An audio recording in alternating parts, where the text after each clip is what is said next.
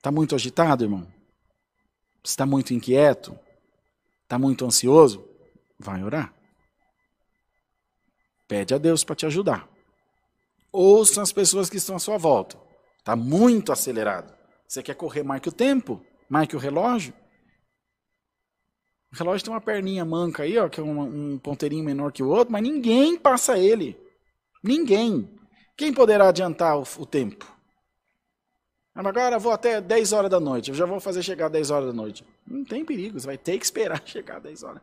Por rico que você seja, por bonito, inteligente, sábio, há coisas que você não poderá mudar. Isso é sabedoria e inteligência de Deus. Assimilar, dizer, isso eu não posso mudar. Então você olha para tua esposa, você olha para o teu esposo e vê que há coisas nele e nela que não serão mudadas.